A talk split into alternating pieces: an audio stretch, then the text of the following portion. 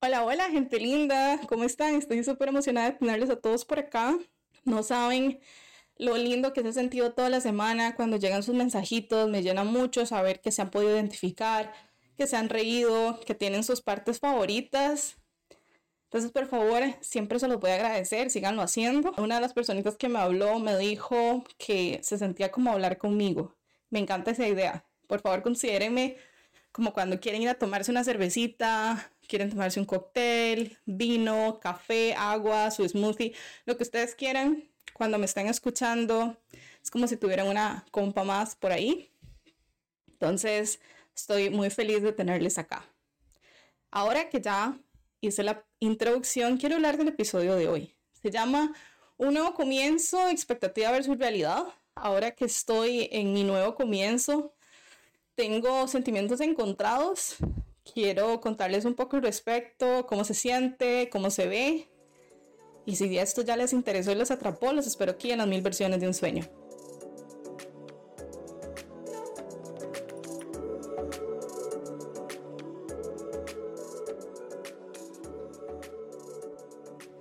Vamos a ver, ¿por qué nos parece tan interesante el empezar de nuevo? si tenemos estabilidad, si nos sentimos relativamente cómodos, ¿por qué? ¿Por qué cambiar?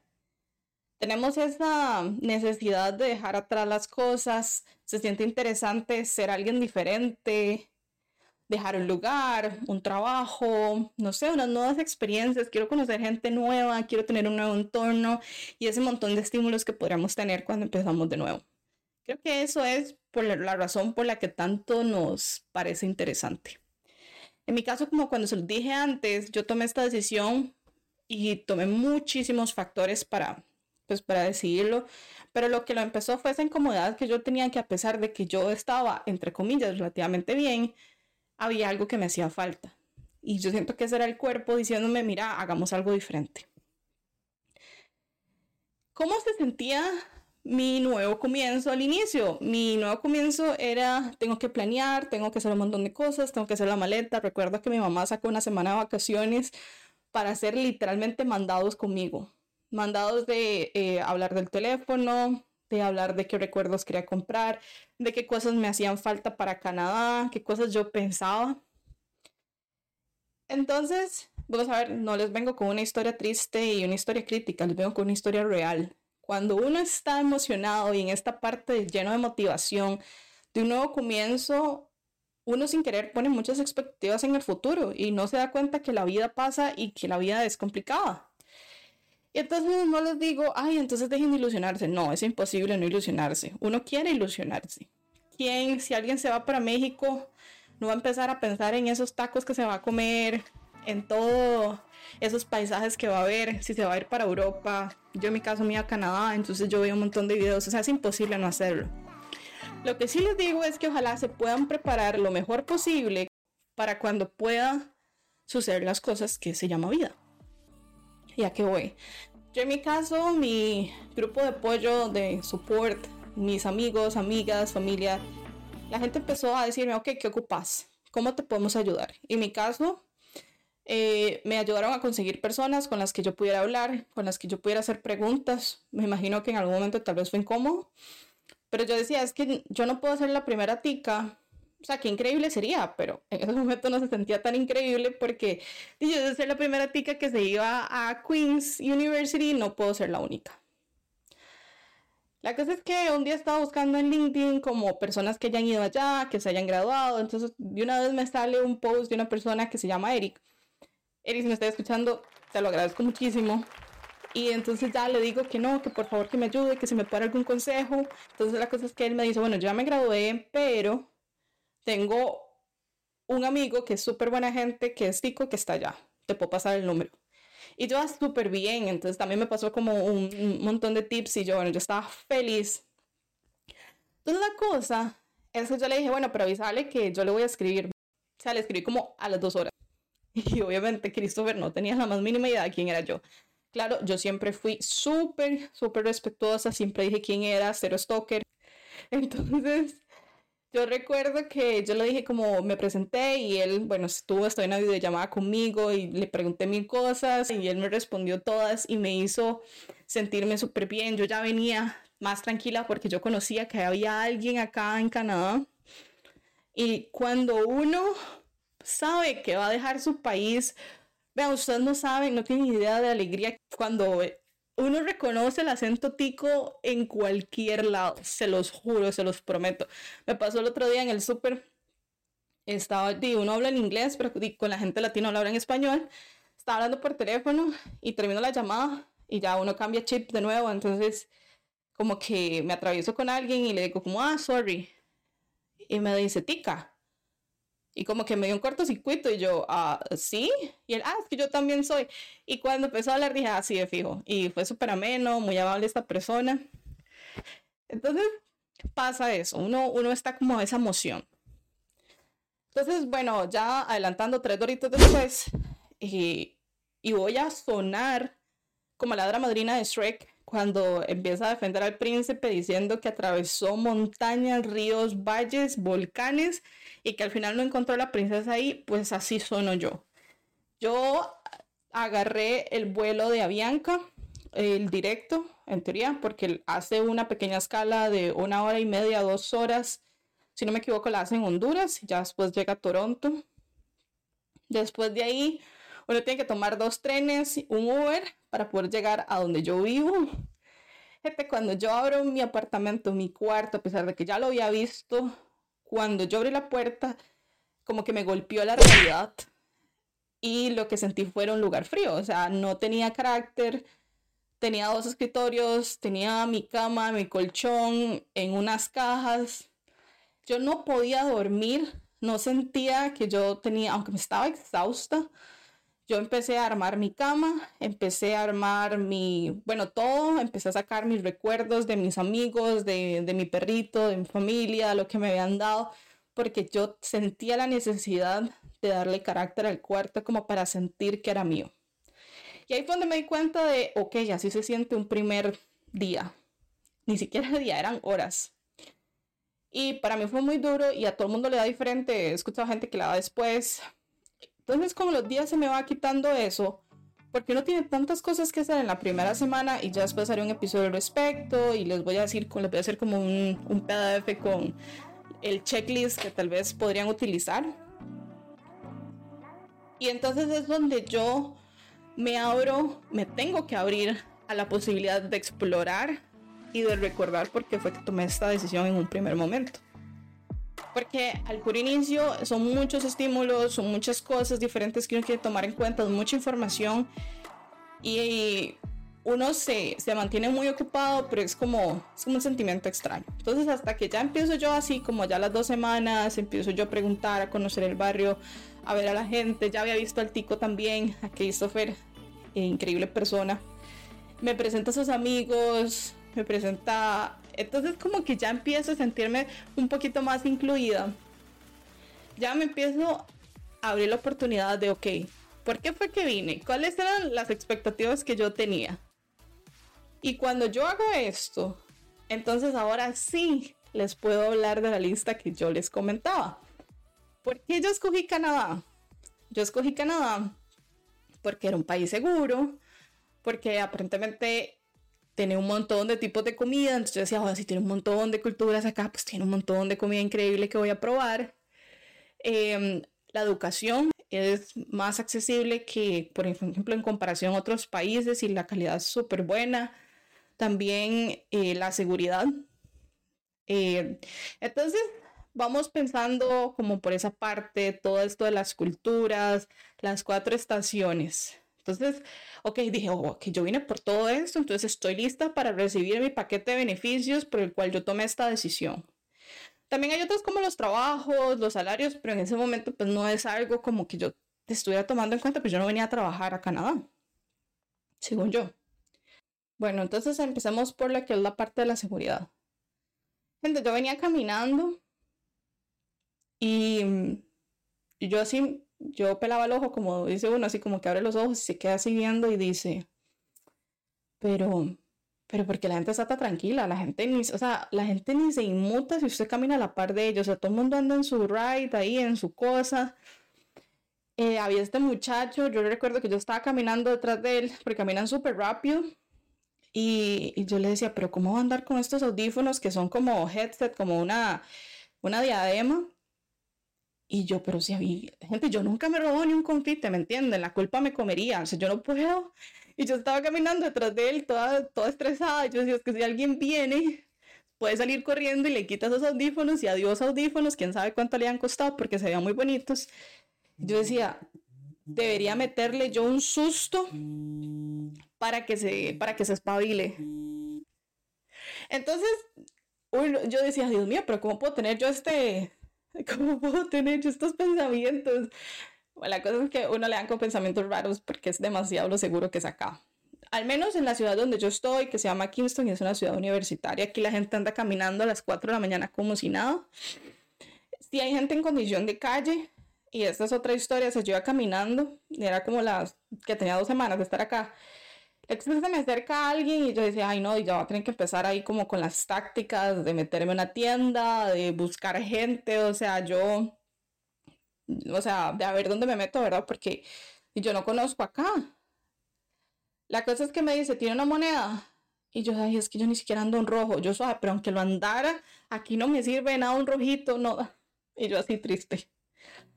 Yo decía, ay, ¿qué hago? No tengo monedas, no, no he podido cambiar dinero, o sea, yo andaba como con dólares. Yo recuerdo que había también sacado un poco de, de dinero había hecho un cambio, pero no era mucho, y, ¿verdad? Entonces yo ahí, pues yo siendo la matemática, se, la, se me acerca una señora mayor, y podía medir, no sé, con metro sesenta. Dice, le dice a él, ¿pero usted qué le pasa? O sea, ¿por qué está molestando a la muchacha? Y yo, señora, es de donde yo vengo, no hacemos eso, o sea, y él, no, este... No, perdón, discúlpeme. Y yo en ese momento, cuando él empezó a decir perdón, discúlpeme, y se empezó a ir, yo me sentí en un episodio de Dora la Exploradora diciendo solo no te lo lleves como tres veces. Y yo era el chiquito que no decía nada, nada. Se quedaba viendo a Dora. Y yo así, y la señora, no, es que usted tiene que aprender a defenderse. Y yo muy confundida le agradecí a la señora. Y, se fue. Entonces, en seguridad, check. Pero por favor, nunca pierdan la malicia. Una de mis mejores amigas acá le robaron una porque eso es otra cosa, la gente deja los paquetes afuera de la casa y esperan que no se los roben. A una amiga le robaron una, una balanza, lo siento mucho, entonces nunca bajen la guardia. Eh, pues tengan cuidado. Vamos con la educación, gente. Cuando yo empecé a ir a la universidad, eh, de hecho tuve que ir como al día siguiente de que llegué a Canadá. Fue increíble, o sea, yo decía, valió demasiado la pena ver los laboratorios donde yo trabajo, la investigación que se hace. Hay mucho dinero entonces, uno puede accesar a, a mayores equipos, dependiendo de donde ustedes hayan estudiado. Hay muchas oportunidades para que uno pueda cooperar con otras personas. Entonces, wow. Yo cada vez que estoy ahí, claro, yo me fui buscando algo muy específico que yo sabía que tal vez no podía accesar en mi país, entonces valió la pena. Hay muchos recursos, independientemente de si sean solamente académicos o no, pues es una, es una oportunidad. Ahora, en términos de lo que es la, la gente como tal, sí es un cambio de cultura diferente. Hay latinos, pero tal vez no, uno no va a tener de buenas a primeras esa, ese saborcito latino que tal vez uno está muy acostumbrado a tener, claro. Entonces, uno tiene que ir poco a poco, la gente es súper amable con uno, la gente se disculpa mucho acá. Cuando yo he necesitado algo, ellos han sido las primeras personas en irse detrás de uno para ver cómo le ayudan. Y aparte, digamos, aparte de los amigos que uno ya tiene, son personas que si se, dan cuenta que usted necesita algo, ven cómo, cómo ayudarlo. Y entonces yo en un inicio pensé, aquí todos los canadienses son buenos, son amables, son, ¿verdad? Son de otro mundo. Y la verdad es que no. Entonces, creo que es no asuman nada, no porque ustedes están en otro país que tal vez ustedes consideran que es de primer mundo, eso no quiere decir que la gente va a seguir siendo buena siempre. Siempre van a haber personas que quieren aprovecharse de uno, van a haber personas que lo van a intentar a uno asustar. Ya hablaremos en algún episodio algo relacionado a eso. Entonces, simplemente traten siempre de cuidarse a ustedes mismos. Nunca me ha pasado nada violento ni, ni de ese estilo, no lo piensen así. Pero pues siempre va a haber gente que va a intentar aprovecharse de uno. Entonces, cuidado. Em, con término de las cuatro estaciones, me enamoré completamente del otoño. Esos, esos colores, cuando caminé, fui a hacer un hike con mis amigos a Rock Thunder. O sea, sin palabras, voy a ponerles, de hecho, una foto al respecto. Y, no, es increíble. De hecho, está en un reel que, que yo subí esta semana gente, yo nunca había visto colores así, o sea, estoy muy acostumbrada a ver como todos estos colores verdes y los diferentes tipos de bosque, pero no viendo uno donde se empiezan a caer las hojas y ves como verdes, rojos, anaranjados, es otro mundo. Es algo que me dejó maravillado. Ahora, la comida. Gente, yo nunca pensé que yo fuera a decir que yo era amante del atún hasta que empecé a probar atún en otro lado que no fuera Costa Rica y me hace falta. El otro día estaba viendo un chef tico que le dan una cierta cantidad de dinero, entonces él, les hace algo con, con eso. hizo arroz con atún. Yo creo que todos hemos comido arroz con atún en algún momento. Eso se veía súper bueno y yo no tengo atún, no de Costa Rica. Entonces sentí que igual no lo podía hacer, entonces estuve triste, como por unas horas. Entonces, ya haré un episodio, de hecho la siguiente semana es un episodio especial solamente de la comida, pero les puedo decir que los frijolitos molidos que uno da por sentado, gente no. Ustedes no saben lo difícil que es conseguir ese tipo de comida, al menos donde yo estoy, no se encuentran todos los supers y fue a varios. Eh, hay muchas cosas de la casa que a uno como que lo llaman, es cierto. Aquí hay comidas muy ricas y he podido probar aquí, como hay tantas culturas, he, he comido comida italiana, comida india, Em, vietnamita. Entonces, sí he ido ahí expandiendo el paladar, pero lo que le recuerda a casita uno, por eso también tuve que aprender a cocinar más, porque cada vez que siento esa necesidad como, no sé, como de sentirme cerquita, cocino, cocino cosas que tal vez hacía mi mamá, entonces imagínense cuántas llamadas a casa ha tenido que hacer. El otro día la llamé para ver cómo hacía el arroz con leche y fui demasiado feliz cuando sabía a cómo lo hace mi mamá. Entonces, ahí está. Vamos a ver, entonces ya tenemos la seguridad, tenemos la parte de la comida, la educación, la gente. Entonces, para hacer así como un resumen, en la mayoría de las cosas estoy bien. El último sería la salud. Para mí algo muy importante y yo sé lo que están pensando. Esta madre tiene suerte de estar viva. Seguro toda esta suerte que no le no tienen otras cosas la tienen la salud. Realmente, soy una persona bastante sana, si tengo mis condiciones. Entonces yo quería un sistema donde el sistema de salud fuera bueno. El otro día me dolían mucho los ovarios. Bueno, tenía estos dolores menstruales y fui donde el doctor porque ocupaba prescripción.